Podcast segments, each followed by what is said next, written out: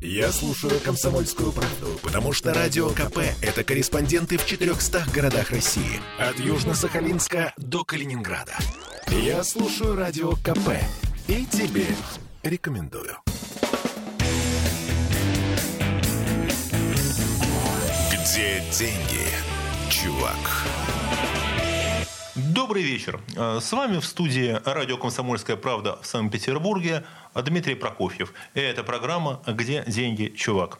И сегодня мы будем искать наши деньги в такой сфере, как недвижимость, ипотека, строительство, квартиры. То есть там, где с одной стороны денег много, а с другой стороны нам их всегда не хватает. И э, со мной э, в студии отвечать на вопросы о том, что у нас происходит с нашим жильем, Сможем ли мы когда-нибудь его выплатить, наши кредиты за жилье, и где лучше жить, э, в городе, в области или, может быть, совсем даже в другой стране. А об этом э, мы будем говорить э, с председателем Совета директоров девелоперской и риэлторской компании «Первая Академия недвижимости» Дмитрием Вячеславовичем Новосельцевым. Здравствуйте, Дмитрий Вячеславович. Добрый вечер. А также э, с нами в студии ипотечный брокер и эксперт в сфере ипотеки и недвижимости, автор э, курсов э, обучающих о том, как брать ипотеку правильно. Верно? Никогда не думал, что такие есть. Такие тоже Вот. есть. Такие тоже есть. Светлана Олеговна Казаринова. Здравствуйте, Светлана Олеговна. Добрый вечер. И э, председатель экспертного э, совета социологического центра «Мегаполис», э, экономист э, Алексей Витальевич Борискин. Здравствуйте, Алексей Витальевич. Добрый день. Здравствуйте. И э, первый вопрос, который я адресую к вам всем троим, а уж вы решите, кто на него ответит первый. Вопрос такой. Имеет ли смысл сейчас брать кредит на жилье? И я могу объяснить. Вот я просто вижу, как коллеги на меня посмотрели какими глазами. И я отвечу.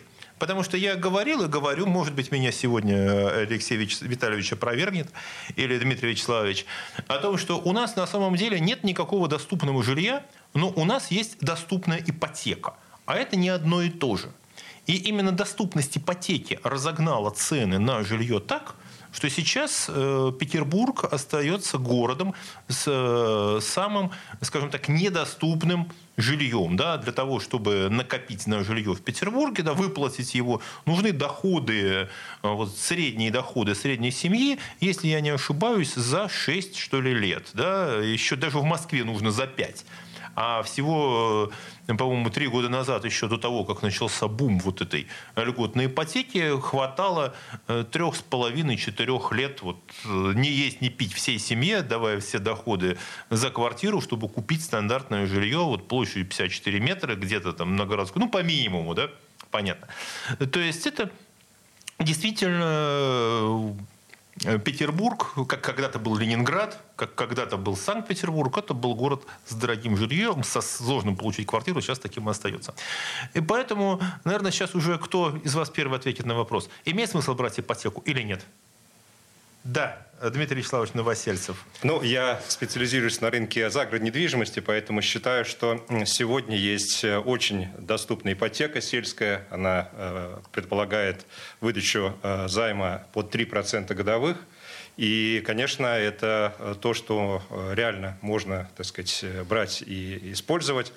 Э, Учитывая, что стоимость загородного жилья сегодня может быть где-то в пределах до 10 миллионов, а это означает среднемесячные платежи в районе 20-30 тысяч рублей, это, в общем, вполне доступное предложение на рынке. Вопрос. А, 10 миллионов – это за что вот это загородное жилье? Это э, там дом 10 на 10 э, на площади 6 соток? Или как это себе это, представить удобствами во это дворе? это гораздо интереснее, комфортнее. Это, э, например, коттеджный поселок Разметелево, 9 километров от города, где есть вся городская инфраструктура, школа, детский сад, остановки общественного транспорта, участок 10 соток, площадь дома 155 квадратных метров в стиле хай-тек. И вы хотите сказать, что это стоит 10 миллионов? Под финишную отделку стоит 9 миллионов 800 тысяч рублей. И при ипотечном платеже в 30 тысяч, наверное, это лет на 30. Да. Ну, я могу сказать спокойно, я не доживу. Э, поэтому это предложение... Мне вряд ли дадут ипотеку на 30 лет, потому что понимают, что у нас э, средняя мужчина умирает у нас в 67, как раз через два года после выхода на пенсию, да, поэтому это предложение не для меня. А вот заблуждаетесь. Вы думаете, что я доживу до 80 и так же и работать думаю, буду? Что, да, это. Светлана Олеговна Казарина, ипотечный брокер и эксперт э, в сфере недвижимости, подключается к нашему разговору. Э, вы тоже советуете покупать жилье за городом вместо городской квартиры? Я думаю, что это тренд, и он будет достаточно долго, если только не случится что-то неожиданное с процентными ставками. Вот если ставки вдруг каким-то чудесным образом, а, включая ЦБ, припадут процента на 3, то спрос развернется во многом в городскую среду. Э, Коллеги, я э, могу сказать, что точно-точно Центральный банк не планирует на ближайшее время это снижение ставок. Это я тоже думаю. Да, что- потому что и больше того, что мы как-нибудь надо будет поговорить с э, банкирами о том, почему не снижаются ставки. А не из чего их снижать. Не из чего их снижать. Так, Ну, пока мы этого не ожидаем. А Пока мы не ожидаем. Пока мы этого не ожидаем, то, собственно говоря, рынок нащупывает э, те ниши, Дно. в которых... Я бы не сказала или дно. потолок. Я бы не сказала дно. Я считаю, что он ищет, э, знаете, как это, вода пробивает, э, она, она течет туда, где, где можно, где можно. да. Знаете, как еще говорят, где тонко, ищет- там рвется. вот э, тонко ли рвется, но, по крайней мере, спрос, я думаю, сейчас он будет переориентирован туда, где ну, недвижимость действительно бу- будет доступной. И- у меня никогда не было совета и в те времена, когда была льготна и, и другие цены, а, брать кредит сам по себе, потому что сам по себе кредит – это всего лишь инструмент. Мы всегда опираемся на то, на что он направлен и что мы с помощью него хотим сделать. Да? И если говорить об этом, то я понимаю, вот на сегодняшний день я, сориентировавшись, что будет дальше, например, для себя, я решила, что да, загородка – это перспективная история. Ну вот лично я думала, думала, думала, я вложилась в землю, потому что я понимаю, что я, скорее всего, смогу там сделать Ну, что-то вложилась в интересное. землю звучит тяжело. Наверное, вложились в недвижимость на этой земле. Я так думаю. Нет, что- нет, Именно нет. купили землю. Я купила землю именно с перспективой строить там, э, соответственно, ну, во- во-первых, потому что я хочу, чтобы это было так, как мне хочется. Во-вторых, потому что это интересно. Э, Тогда вопрос э, Алексею Витальевичу Борискину. Э, В данном случае спрашиваю как социолога и руководителя экспертного совета социологического центра. Что вы видите в своих исследованиях и в работе с людьми? Люди хотят все-таки квартиру в городе или э, думают о недвижимости за городом? Вот на ваши ощущения, куда сейчас смотрит потребитель? Э, Ну, я в данном случае хотел бы э, идти от э, общего к частному. То есть говорить о том, что на сегодняшний момент, по данным Центрального банка на 1 декабря 2022 года, объем денежных средств, который скопился на руках у населения, то есть во вкладах во всех банках, составляет 37,8 триллиона рублей. Ну да, это То есть э, чем? больше, чем э, годовой бюджет. Да. То есть э, о чем это говорит?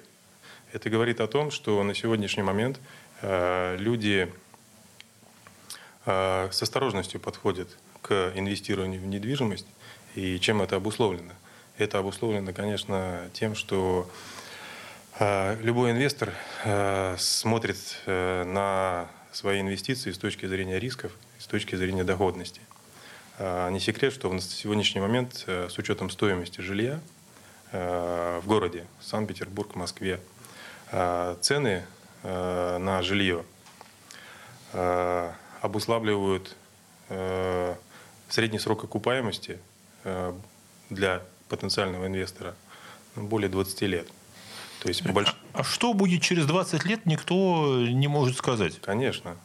Вот, поэтому, э, поэтому на сегодняшний момент э, взор потребителя, взор инвестора обращен э, на те инструменты, которые наиболее эффективны и дают более низкий, меньший срок окупаемости. То есть это как раз и есть загородная недвижимость, это коммерческая недвижимость, встроенные помещения. Алексей Витальевич, я правильно понимаю, если я попробую перевести, я знаю, что вы экономист высокого класса, иногда говорите таким академичным, немножко сложным стилем, но это нормально.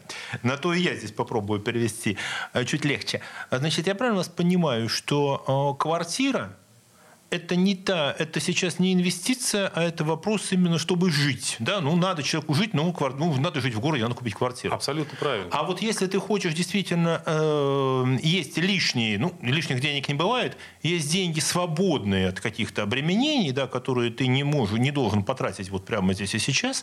И в этой ситуации это имеет смысл смотреть э, только приумножить их, да, как мы говорим. Это коммерческая недвижимость может быть э, и загородная, и загородная недвижимость. Абсолютно. А играть, как раньше, там, на квартире, да, как говорили, там, купить на котловане, потом продать и разбогатеть на этом, то сейчас, э, как, кстати, и было, да, действительно, лет 20 назад, наверное, существовала модель, когда человек покупал там котлован, первую еще в первую очередь, назад. даже пять лет назад имело смысл покупать котлован. Да? А, кстати, очень а, правильно вы подметили, что он несколько лет назад еще до использования эскроу-счетов а, люди покупали с достаточно большими скидками недвижимость на котловане. И это было так. Слушайте, мы обязательно вернемся к вопросу. Слово «котлован» у нас уже прозвучало, мы о нем поговорим а, буквально после а, короткого перерыва. Не переключайтесь. Где деньги, чувак? Попов изобрел радио, чтобы люди слушали комсомольскую правду. Я слушаю радио КП и тебе рекомендую. Где деньги, чувак? И с вами снова программа «Где деньги, чувак?». Это радио «Комсомольская правда» в Санкт-Петербурге. Я ее ведущий Дмитрий Прокофьев. И говорим мы сегодня о недвижимости, ипотеке, квартирах, загородных домах и даже котлованах, на, на котором имеет, имело смысл всего несколько лет назад покупать жилье. И э, со мной в студии об этом говорят эксперты сферы недвижимости э, Светлана Казаринова, ипотечный брокер – Дмитрий Новосельцев, э, председатель Совета директоров девелоперской и риэлторской компании Первой Академии недвижимости и экономист, социолог, председатель экспертного Совета социологического центра «Мегаполис» Алексей Борискин. И э, я свой вопрос первый обращаю Дмитрию Новосельцеву. А вы продавали на котловане? Именно как продавец. И чем отличается, вот что значит для людей, которые сейчас, может быть, думают в этом варианте покупки жилья, что это означает? Вы знаете, на самом деле очень интересное произошло, э, произошли события за последние три года. Из-за того, что цены в городе очень сильно выросли. Да не то слово как. Да, многие, э, многие микроинвесторы, которые как раз на котловане скупали э, как бы, квартиры в городе, они переместились на загородный рынок. И что вот интересно для наших, например, коттеджных поселков, у нас вот таких микроинвесторов, микродевелоперов было, может быть, 1-2% от общего объема. А Сейчас слушайте, Дмитрий, простите, перебью такой момент. Мне очень понравилось слово микроинвестор инвесторы, да, знаете, было такое выражение «наноолигархия».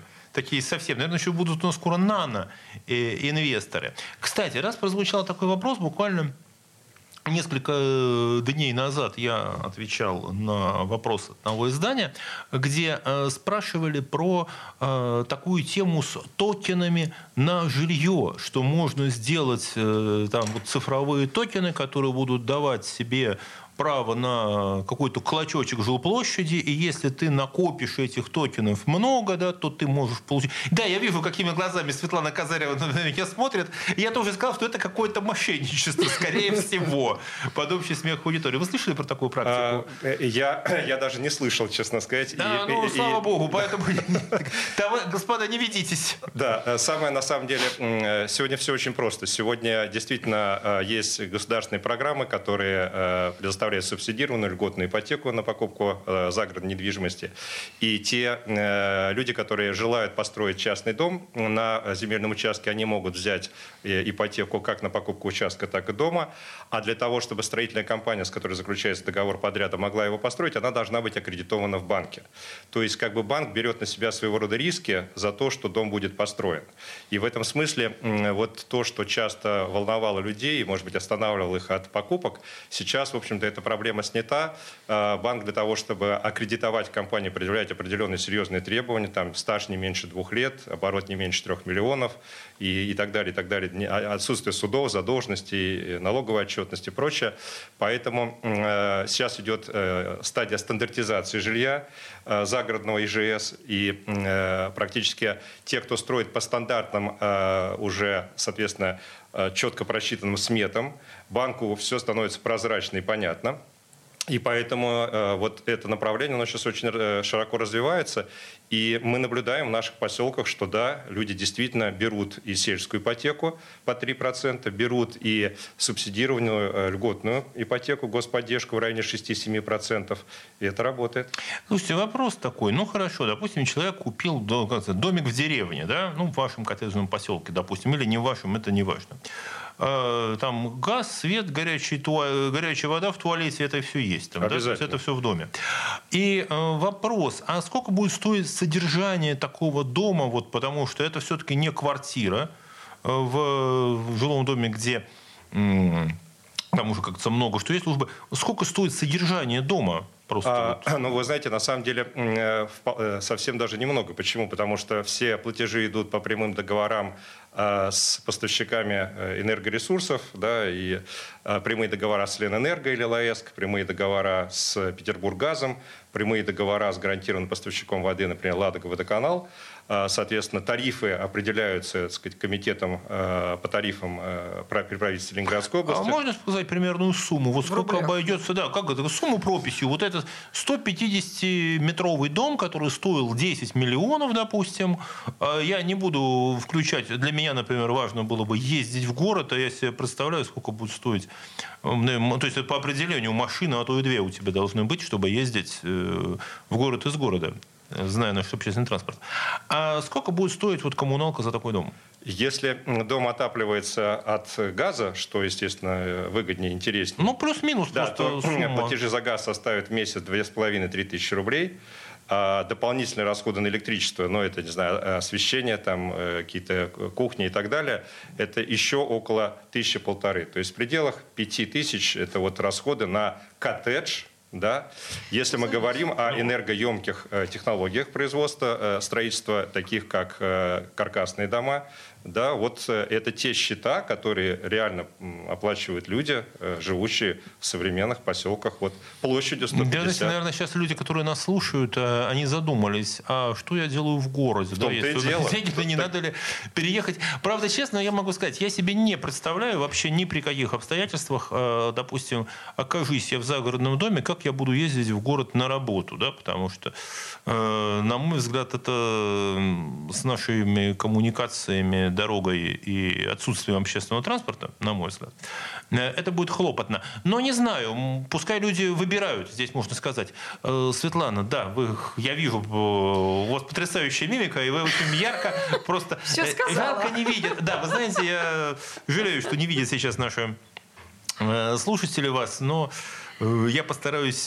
передать ну вот я могу сказать, то, как домовладелец со да. стажем. А я э, жила в доме, начиная с 2003 года. То есть у меня есть опыт проживания в разных локациях, если говорить о И в разные исторические эпохи. И в разные исторические эпохи. Э, конечно же, несмотря на то, что современные технологии предполагают невысокую коммуналку, а у нас она в городе растет, а там есть все равно подводные камни, и они очевидные. Они могут касаться, может быть, в волшебном коттеджном поселке Дмитрия и все по тарифам городским, но есть масса коттеджных поселков, где к городским тарифам прибавляются свои коэффициенты. И это связано с тем, что это коллективное творчество. И вот, например, я жила в одном из таких поселков, где свет умножался на два, а когда его по зиме не платили, значит, он умножался на 3, и маленький 100-метровый домик выходил в 30 тысяч в месяц отопления. А, вы знаете, Такое я себе представляю, бывает. Света, я вас перебью, но э, вы знаете, я себе представил людей, которые нас слышат, этот маленький 100-метровый домик, особенно тех, которые выплачивают сейчас э, вот эти вот 18-метровые студии где-нибудь в Муринских этих башнях, да, маленький 100-метровый домик. Речь шла не о дворце, где коммуналка составляет... Я просто говорила о компактности, да, раз уж мы говорили о, о метраже порядка 100-150, например. Да, поэтому ситуации бывают разные, это надо на входе очень четко отлавливать. Да, и, э, значит, Алексей, тогда э, вопрос. А люди сейчас, с вашей точки зрения, научились оценивать такие риски или с этим все плохо? Мне кажется, что на сегодняшний момент э, у нас население э, достаточно и финансово, и экономически подготовлено. Слушайте, ну так как у нас население учили, что называется, я даже вот не могу сказать как, заставили, можно сказать, палкой выучить некоторые Конечно, экономические вещи на своем страшном опыте. Конечно, каждый на себе Э, как сказала Светлана, видит э, тот рост счетов, который идет э, в городе по жилищно-коммунальным по жилищно-коммунальным услугам. И каждый, конечно же, себе представляет и сравнивает ту стоимость жизни, которая будет и в городе, и в загородных поселках. Каждый имеет возможность посчитать э, и принять для себя конкретное решение о том, где ему быть и где ему Алексей, находиться. вопрос к вам. Вот лично как потребитель. Вы живете в городе или за городом? Я живу и в городе, и за городом. Где дороже? Вот на ваше ощущение? Дороже в городе. В городе. Дороже, хором тут же Светлана, присоединись прямо в микрофон. Э, дороже в городе дороже все-таки. Дороже в городе. Дмитрий, дороже в городе? В городе я плачу за квартиру 18 тысяч. Э, за дом в два раза больше площади я плачу 8 тысяч за городом. Слушайте, почему что мы здесь еще сидим, э, называется? Это у нас получается какая-то такая промо загородной жизни, я бы сказал.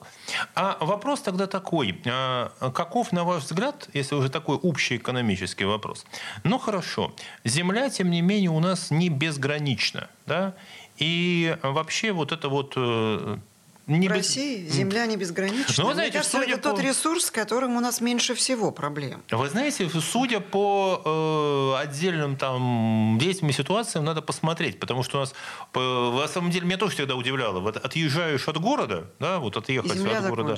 А, нет, она становится как-то мертвая. Вот какие-то огромные пространства, совершенно вот, которые совершенно непонятно, что на них происходит, кому они принадлежат, что они делают, и какие-то брошенные. Нет, есть такие оазисы там каких-то, коттеджных поселков, там, хозяйств. Может, ну, видно просто сразу, где земля ухоженная, где за ней, кажется, есть какой-то глаз и какое-то развитие, да, а бывает, ты можешь ехать по той же области совершенно вот э, по пустоте. Хорошая дорога, ничего не могу сказать, но совершенно пустая, непристроенная, забытая земля. Действительно, такое тоже присутствует. Но мы об этом поговорим через несколько минут. Где деньги? Чувак. Попов изобрел радио, чтобы люди слушали комсомольскую правду. Я слушаю радио КП и тебе рекомендую. Где деньги, чувак? И с вами снова э, Дмитрий Прокофьев. Э, это радио «Комсомольская правда» в Санкт-Петербурге. И мои собеседники, с которыми мы говорим о недвижимости, ипотеках, кредитах и стоимости жилья и жизни за городом и в городе. Светлана Казаринова, ипотечный брокер.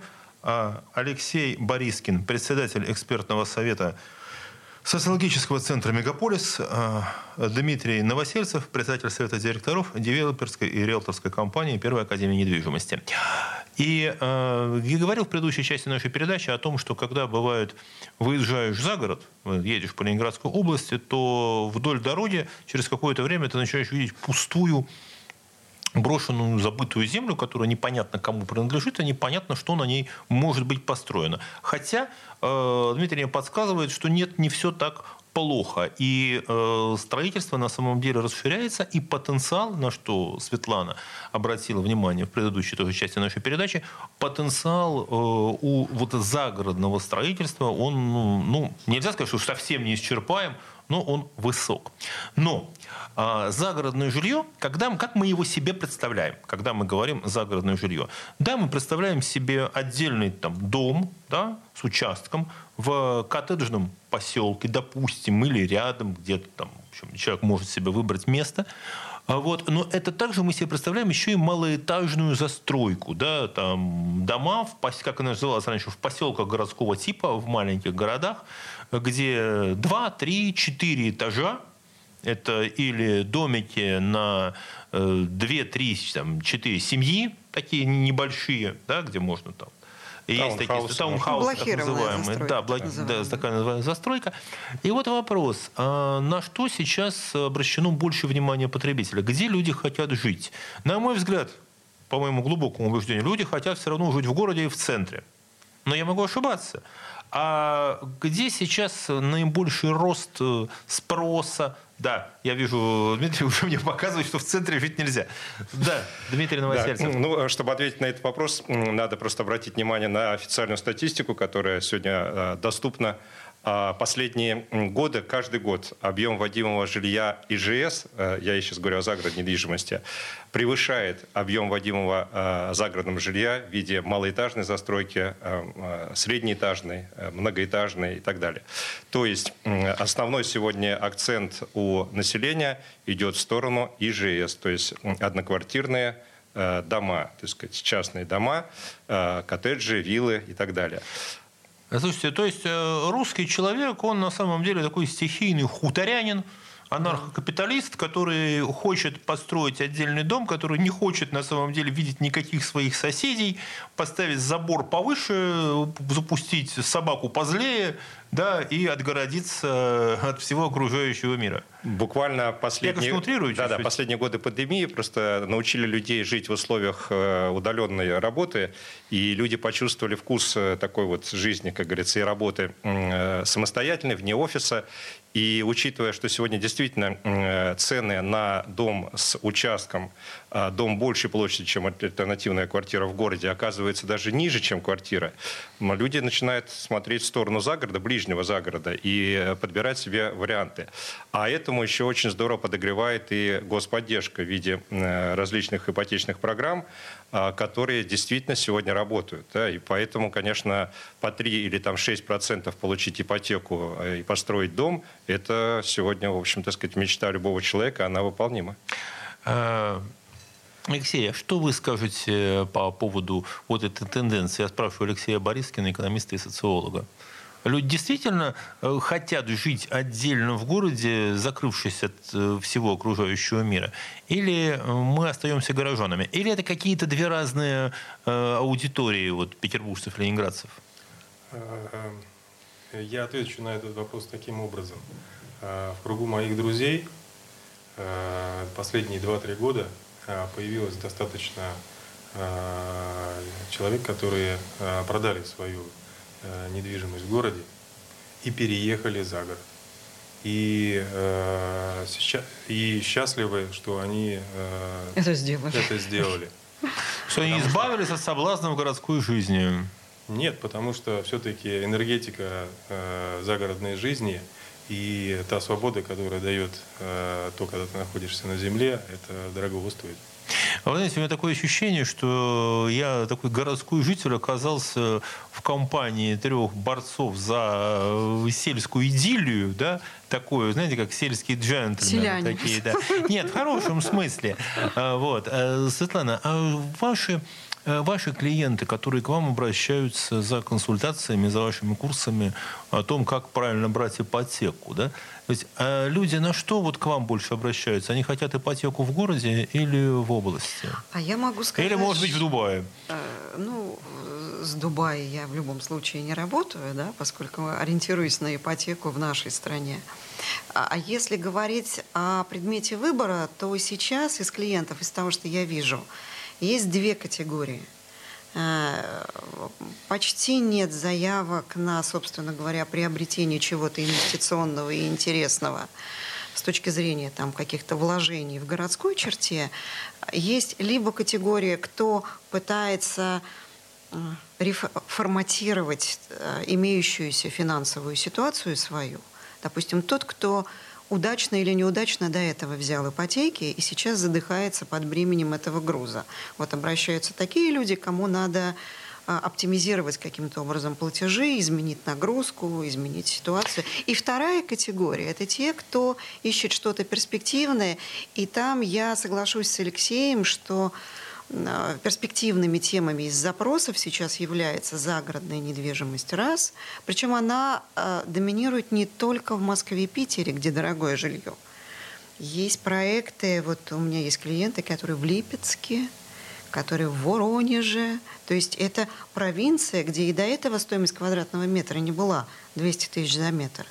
Да, люди себя там видят. Вообще, вот мое, а, а, я в свое время смотрела статистику, которая говорила о том, что при всем том, что мы урбанисты и городские жители, 80% а, жителей России в качестве мечты, ну то есть идеи о некой счастливой жизни, видели себя в жилом доме.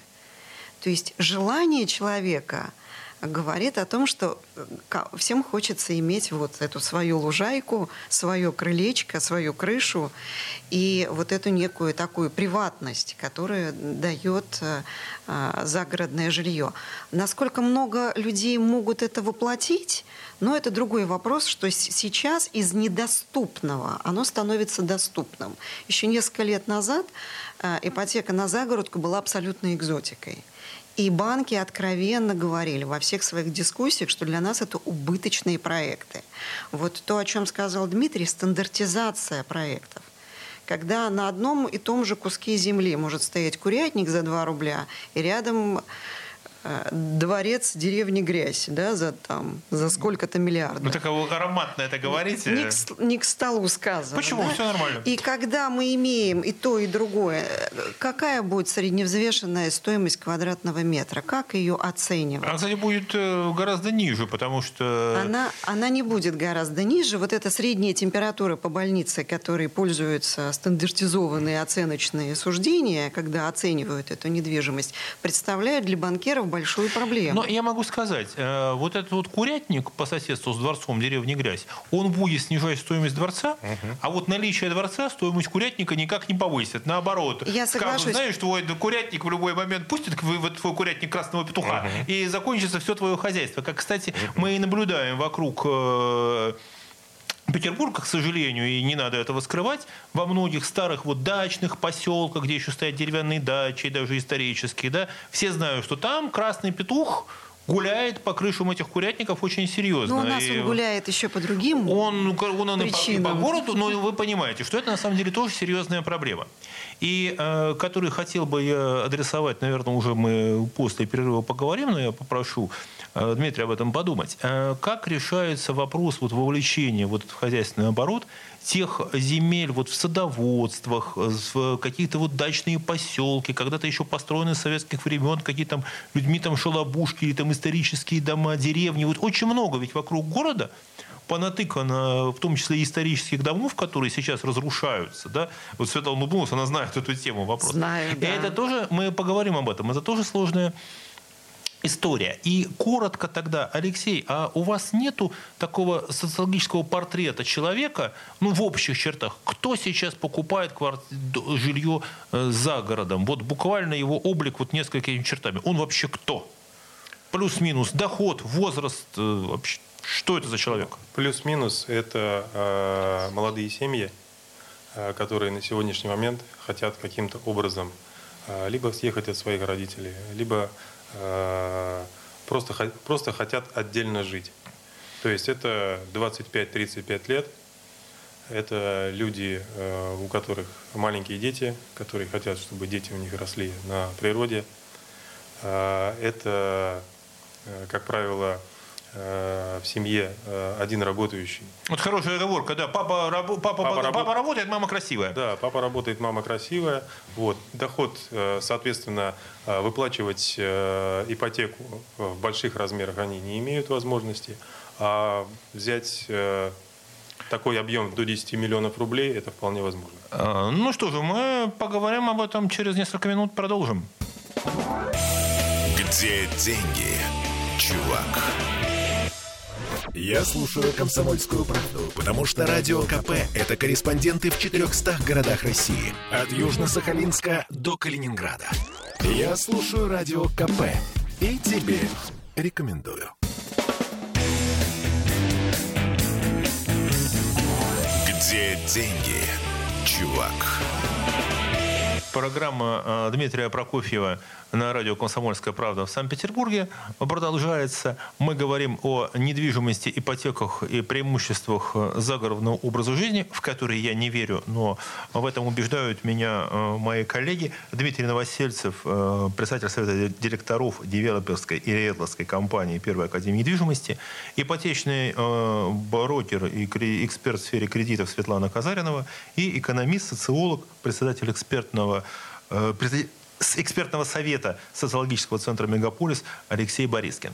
И в предыдущей части нашей передачи Алексей сказал, к моему большому удивлению, э, что сейчас такой типичный покупатель загородного жилья, такой, который начинает потихонечку доминировать на рынке, это как раз молодая семья с э, работающим отцом и матерью, которая следит за детьми, там 25-35 лет, э, которые не могут реально тянуть ипотечные платежи в городе, но которые могут себе позволить ипотеку на 30 лет с платежами, там, допустим, 20-30 тысяч в загородном доме большей площади, и те, конечно, детям, видимо, более комфортно. Да.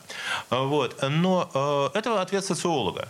А что скажут э, девелопер-строитель э, Дмитрий Новосельцев? Ну, наша практика показывает, что основные покупатели в коттеджных поселках у нас это средний возраст 35-45 лет. То есть это все-таки уже более старшее да. такое и, поколение. И, и, наверное, здесь две причины. Первое, что, конечно, э, в основном они все покупают, э, пользуясь ипотекой. То есть наш коттеджный поселок 65% общих продаж – это ипотечные сделки. А для этого нужно уже иметь определенный уровень дохода. А молодежь, все-таки вот та, та часть, которую сказал Алексей, которую социологи видят, у вас она присутствует? Причем да. речь не идет о том, что она вот доминирует. Нет. Но она растет или она вот остается такой стабильной? Да, я хочу подтвердить, что за последние два года вот заметный тренд идет в сторону э, снижения, так сказать, э, среднего возраста, то есть омоложения его.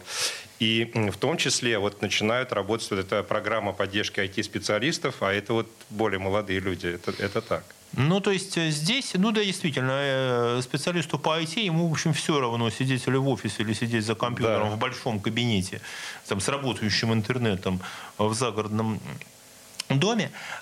Да. И, я знаете, что еще хотел добавить? Мы вот да. сейчас работали три дня на выставке «Ярмарка недвижимости», и должен сказать, что очень ярко, очень позитивное вообще представление о пульсе рынка, который явно вот был э, продемонстрирован на выставке, огромное количество участников выставки, это такие небольшие мелкие компании или даже индивидуальные предприниматели, связанные с рынком недвижимости. Там мануфактура, там, не знаю, запорная арматура, э, электрические кабели, кровля, там различные технологии, их очень-очень много. И э, складывается впечатление, что вот загородный рынок становится таким своего рода неким драйвером, одним из драйверов вообще развития, так сказать, э, экономики. А вообще интересно, я всегда говорю и на своих лекциях, и выступлениях, и в статьях, когда говорят, что у нас нас строительная отрасль, там, драйвер экономики. Я говорю, драйвер экономики – это люди, которые покупают квартиры, а не застройщики, потому что люди несут основной массив рисков. И, наверное, надо говорить о том, что драйверами развития экономики являются не, э, вот не соглашусь с вами, не застройщики, которые это делают, а люди, которые хотят покупать э, жилье за городом, в том числе, может, и послушав нашу передачу, и готовы за это платить, и впрягаться в ипотеку, и больше работать, и, естественно, вот в этой Давайте ситуации. поспорим. Э, Все дело в том, что для того, чтобы люди понесли деньги именно в этот сегмент, должны, им должны предложить. Должны созданы быть условия, чтобы им захотелось это покупать. Предприниматели заступаются, конечно, друг за друга. Я понимаю, кого я сюда позвал. Э, но хорошо, вопрос тогда я скажу иначе. И все равно у нас все-таки Ленинград. Да? Ну, Петербург, у меня язык не поворачивается. Ленинград. Э, значит, всегда вокруг города нашего, начиная где-то с 60-х годов, городов, да, вот есть такая история с массовой дачной застройкой, да, это там садоводство, это э, все, ну, там, где люди строили там на шести сотках, строили там свою шалобушку там 10 на 10 метров маленькую, там с удобствами во дворе, э, и сейчас и до сих пор это существует, и у людей там кому-то досталось что-то по наследству, а, плюс еще по наследству перешли какие-то там дома в деревнях, в маленьких городках, еще построенные в советское время, там, да, э, Вопрос. Э, какова будет судьба вот этой недвижимости, на ваш взгляд, в ближайшие годы на горизонте там, 3, 5, 10 лет? Что делать людям, которые это имеют? Продавать сейчас – и вписываться, допустим, брать, э, вносить первый взнос за ипотеку, переезжать в коттеджный поселок. Или ждать, пока придут э, девелоперы из коттеджных поселков и скажут, мы у вас покупаем ваши шалобушки и э, даем вам больше денег. Что делать вот этим людям? А это достаточно большой прослойка наших петербуржцев. Да, я вижу Светлана. Ну вот по опыту, как правило, шалобушки начинают сносить и ставить вместо шалобушки уже 10 на 10 100-метровые домики с помощью в том числе и ипотек, потому что они не привязаны к девелопменту конкретному. Они привязаны к возможности на земле что-то сделать. То есть люди просто на своей земле Совершенно верно. Обычно люди редко переезжают, если только когда э, что-то здесь продается, а вот, вот там вот очень хочу купить. Так в основном люди стараются старые тогда ликвидировать, если оно уже не соответствует там, эстетике, технологии и так далее. И большинство старинных дачных поселков застраиваются вполне себе современными зданиями. Слушай, знаете, не пустеют они. Э, лет 70-80 назад э, вот ваш комментарий, я бы должен был бы сказать, это такой у людей кулацкий уклон. Абсолютно. Такой. А вообще я считаю, что русский человек, он с кулацким уклоном. У нас это генетическое а, привязанность к земле. И вот как Америка должна быть одноэтажной, я считаю, что Россия должна быть одноэтажной. А вы знаете, избиратели республиканцев в Южных Штатах, наверное, еще скажут, а еще винтовка, э, большой джип и не платить федеральных налогов. Ну, мы близки к этому, к винтовкам. Нет, не надо так говорить. Что вы, мы в эфире радио «Комсомольская правда» в Санкт-Петербурге, а не в Южном, а не в Техасе. Вот. Понятно, каждому хочется иметь большой джип, э, большой дом и не платить федеральных налогов, да, но... Я этого не говорила. Нет, нет, после... Последнее я не говорила. Нет, я говорю о программе избирателей в Техасе, республиканцев, дай бог им здоровья. Э, Дмитрий хотел добавить... Да, я хотел только добавить то, что вот наблюдая за жизнью современной молодежи, у меня у самого трое детей, да, и друзья, знакомые, и те, кто у нас покупает, все-таки это люди уже немножко другого, а, как бы сказать, менталитета. А, я слабо представляю, чтобы они, вот большая часть из них была бы э, с радостью, с энтузиазмом ходила бы в туалет на улице, да, и рубила бы дрова, да, и носила и таскала, чтобы А вы знаете, печь. что у нас э, в России, если я не ошибаюсь, по разным оценкам, от 15 до 30 процентов жилья – это удобство во дворе? Знаем. Так вот, молодежь как раз оттуда и уезжает э, в города, потому что вот не готова, Москву. Э, не готова вот жить так же, как их родители жили. И поэтому, конечно, в перспективе э, не случайно развитие именно коттеджных поселков. Поэтому, увы, но вот то, что мы видим и в Беларуси, кстати говоря, вырождаются деревни, они стареют, физически умирают, и да, молодежь уезжает в такие более современные, более перспективные для их жизни, так сказать, локации.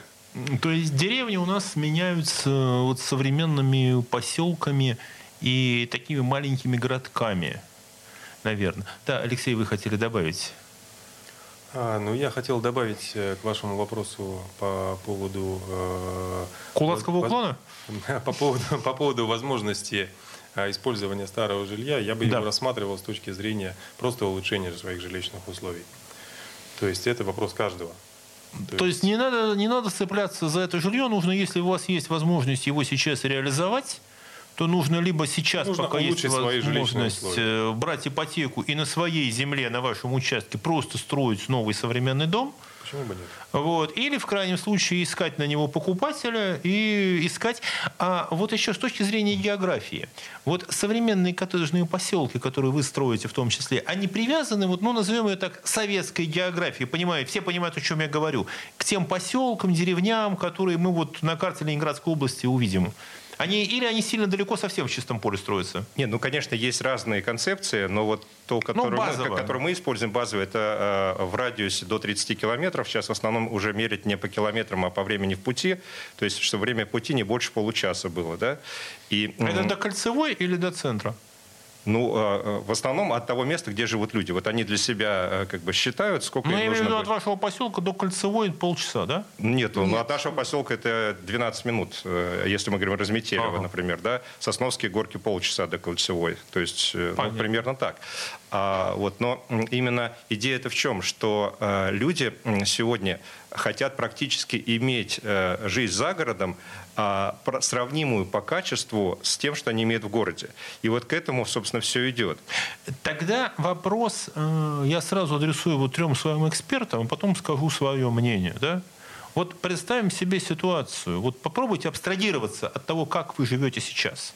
Попробуйте себя перевести вот в статус вот такого горожанина. Да? Вот еще раз, взвесив коротко и ответив. Покупать дом за городом или покупать квартиру в городе? Вот просто да или нет? Вопрос к Алексею. Конечно, за городом. Конечно, за городом. Э, Вопрос к Дмитрию. Однозначно за городом, но перед этим э, сейчас очень развивается рынок арендного жилья, снять в аренду, пожить за городом, почувствовать все его прелести и после этого купить. Светлана. Дом. Дом за городом. Конечно. Слушайте, мне представится как, э, как там мушкетеру одному против троих, да, я все равно выбираю квартиру в городе. Ну вот делайте со мной что хотите. Но этот вопрос, на который каждый для себя будет отвечать сам, и, может быть, наша сегодняшняя передача ему поможет. Это была программа «Где деньги, чувак?» Радио «Комсомольская правда» в Петербурге. И спасибо всем участникам. Спасибо большое. Спасибо. Спасибо. Где деньги, чувак?